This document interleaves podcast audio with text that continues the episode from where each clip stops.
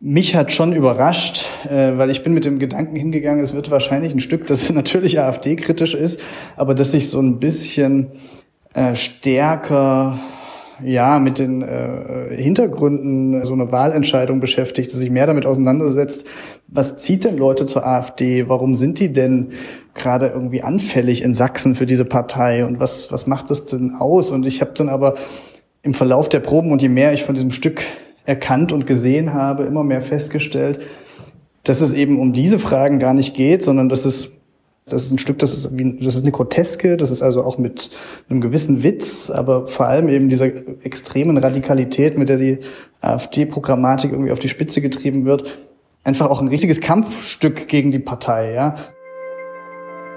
Hinter der Geschichte. Der wöchentliche Podcast für Freunde der Zeit. Liebe Hörerinnen und liebe Hörer, herzlich willkommen zu einer neuen Folge von Hinter der Geschichte, dem Podcast für Freunde der Zeit. Hier erzählen Zeitautoren jede Woche über die Hintergründe ihrer Arbeit, ihre Recherchen und den Weg, den eine Geschichte von der ersten Idee bis zur Veröffentlichung genommen hat. Mein Name ist Christoph Siemes, ich bin der Textchef der Zeit und heute Ihr Moderator. In dieser Folge unseres Podcasts trifft unser Motto dass wir mit Ihnen hinter die Kulissen einer Geschichte blicken wollen, sogar buchstäblich zu. Wir wollen Sie nämlich mitnehmen ins Theater. Und zwar in Dresden, in das dortige Staatsschauspiel. Am 26. Januar wird dort ein besonderes, ein hochpolitisches neues Stück uraufgeführt. Es heißt Das blaue Wunder und zeigt ein Deutschland der nahen Zukunft, in dem die AfD bereits vollständig die Macht übernommen hat. Das hat bereits im Vorfeld zu heftigen Debatten geführt, auch im Theater selbst. Und deshalb hat mein Kollege Martin Machowetz, der Leiter des Zeitbüros in Leipzig, die Entstehung des Stücks über viele Wochen hinweg beobachtet. Herausgekommen ist eine große Reportage über ein Kunstereignis, in dem sich die politischen und gesellschaftlichen Spannungen der deutschen Gegenwart in bemerkenswerter Weise spiegeln.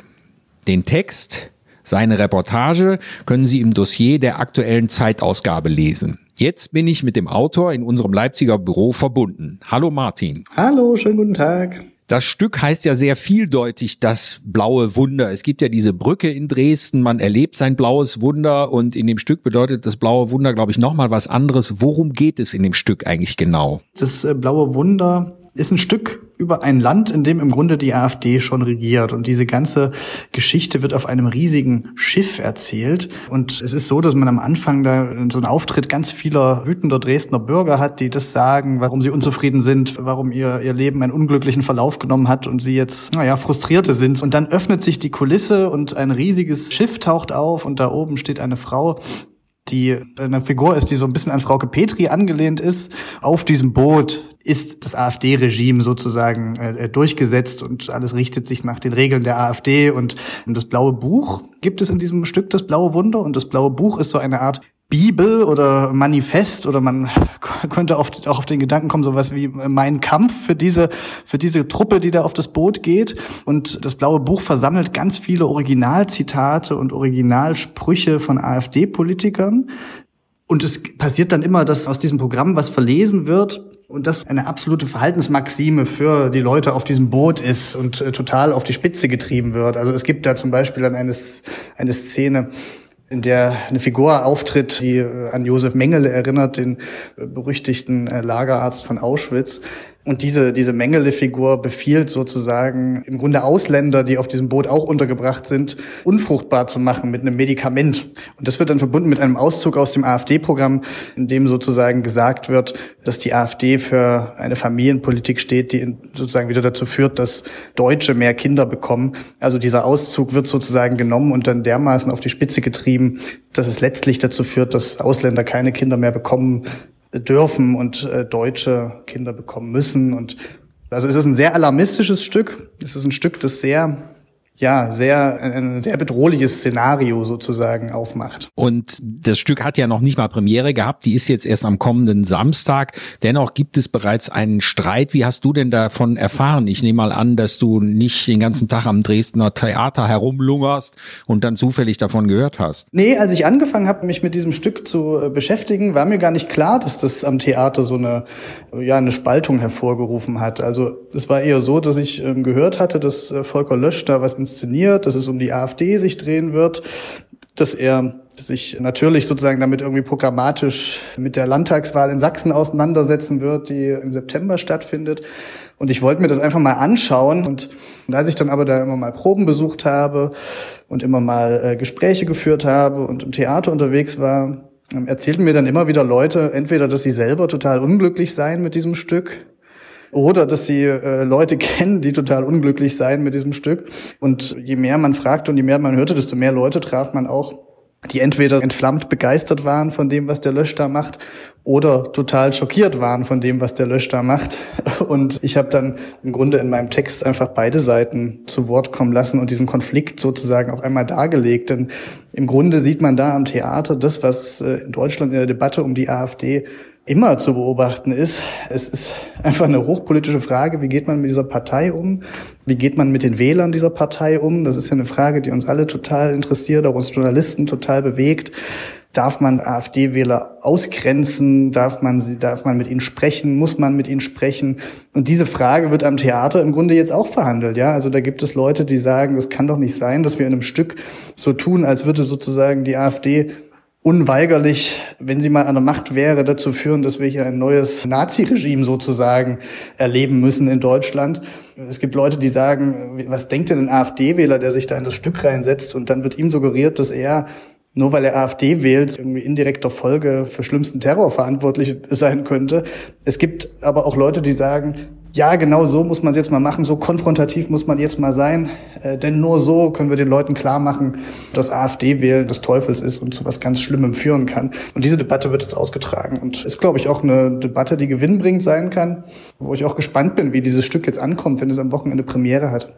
Ich finde äußerst erstaunlich, dass bei so einem heiklen Thema das Theater sich letztlich so offen gezeigt hat. Das ist ja ein seltenes Glück, dass man schon bei den Proben dabei sein kann, weil die Theaterleute ja häufig da keine Lust zu haben oder da auch Angst haben, dass in diesen intimen Probensituationen fremde Beobachter keinen guten Einfluss auf die Entstehung des Stücks nehmen. Wie ist es denn gekommen, dass die so bereitwillig dich haben hinter die Kulissen schauen lassen? Also ich glaube, das hat was mit Volker Lösch durchaus zu tun, weil das ein Regisseur ist, der Kontroversen schätzt, ist mein Eindruck, der auch gestählt ist in vielen, in vielen Debatten, die er mit ausgelöst hat. Das ist ein sehr linker Regisseur, der in der Vergangenheit, in den vergangenen Jahren immer wieder Theaterstücke gemacht hat, in denen er soziale Brennpunktthemen und politische Brennpunktthemen angegangen ist.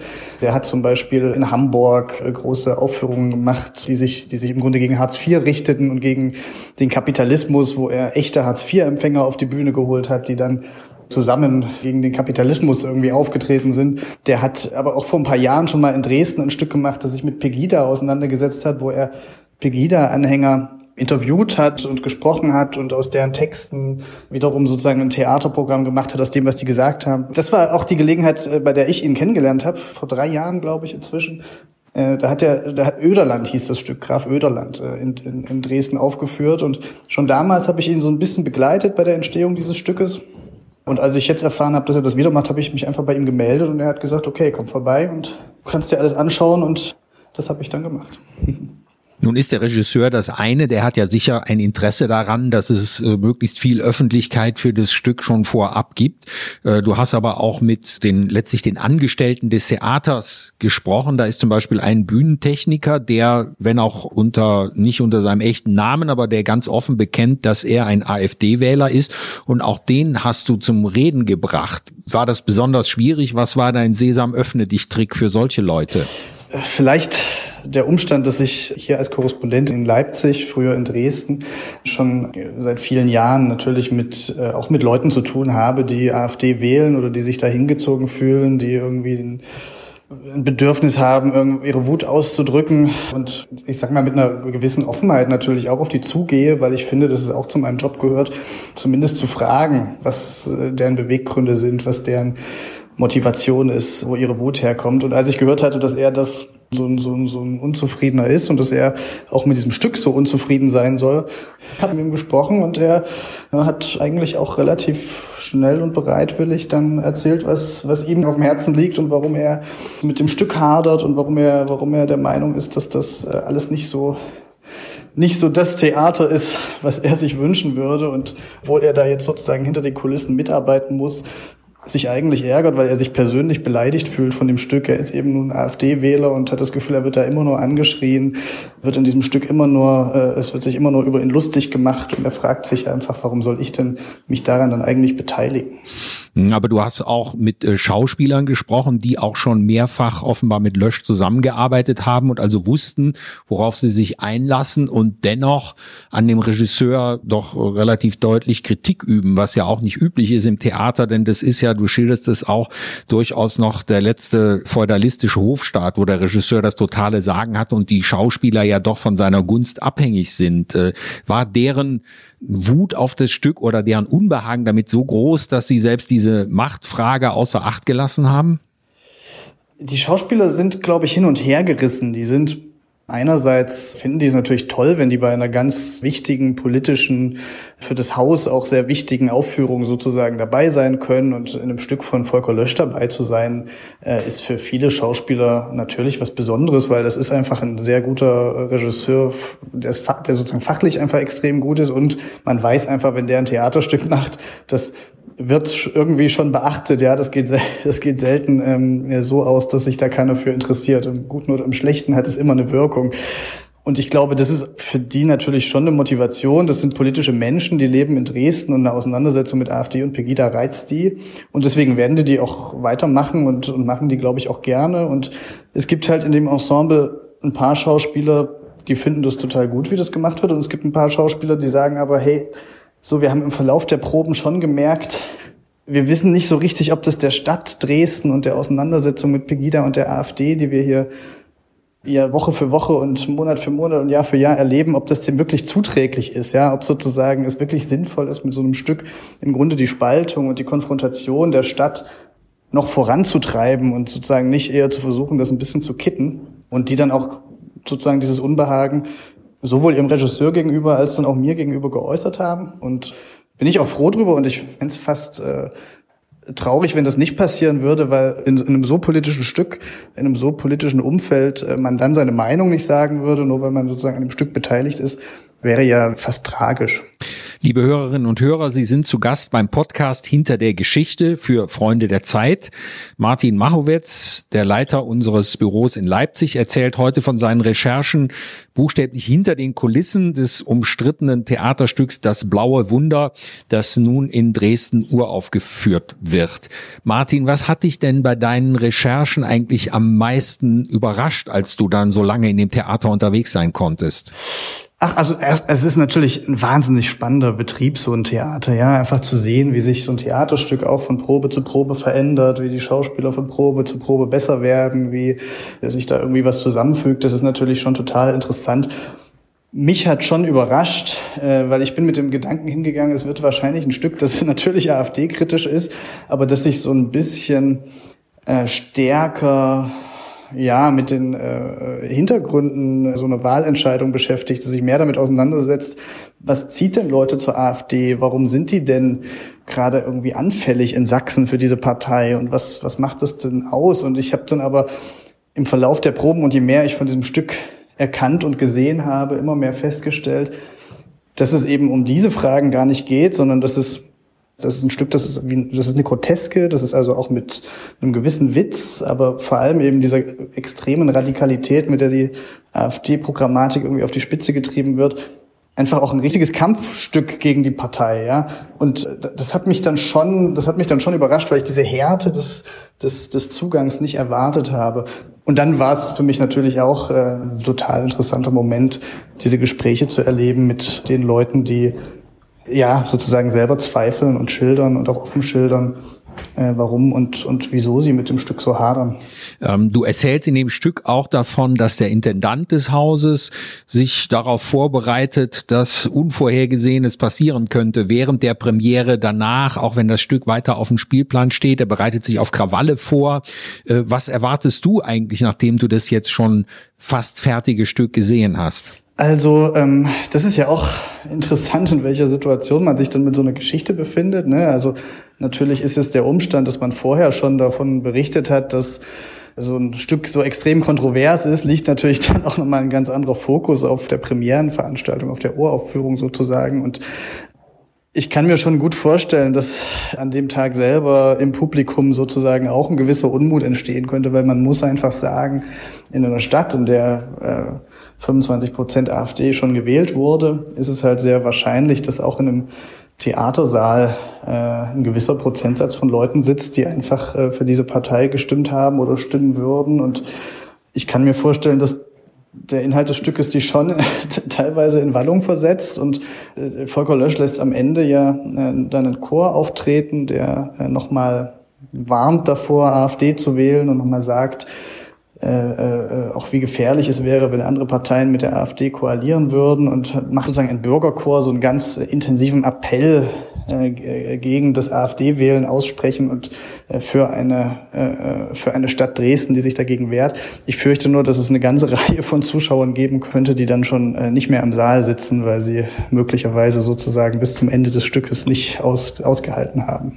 Dann sind wir mal gespannt, die große Reportage über die Vorbereitungen zu diesem Stück können Sie in der aktuellen Ausgabe der Zeit lesen, liebe Hörerinnen und Hörer. Und wie es dann weitergeht, vermute ich mal sehr stark, dass Sie das bei den Kollegen von Zeit Online und eventuell dann später auch im Feuilleton der Zeit weiter verfolgen können. Ich bedanke mich erstmal nach Leipzig bei meinem Kollegen Martin Machowetz, der viele Tage und wahrscheinlich auch Nächte im Theater und in der Theaterkantine verbracht hat, um äh, die Hintergründe zu diesem äh, aufwühlenden Stück in Erfahrung zu bringen. Danke nach Leipzig, lieber Martin. Ganz herzlichen Dank auch von mir. Wenn Sie über diese aktuelle Folge unseres Podcasts hinaus noch mehr Geschichten hinter der Geschichte hören möchten, können Sie uns überall dort abonnieren, wo Sie Podcasts hören, zum Beispiel über iTunes oder bei Spotify. Alle der mehr als inzwischen 60 Folgen unseres Podcasts finden Sie auch unter www.freunde.zeit.de. Ich bedanke mich noch einmal bei Martin Machowetz für seine Einschätzungen zum Theaterstück Das blaue Wunder in Dresden und freue mich, wenn Sie, liebe Hörerinnen und Hörer, auch nächste Woche wieder mit uns hinter die Geschichten der Zeit blicken wollen.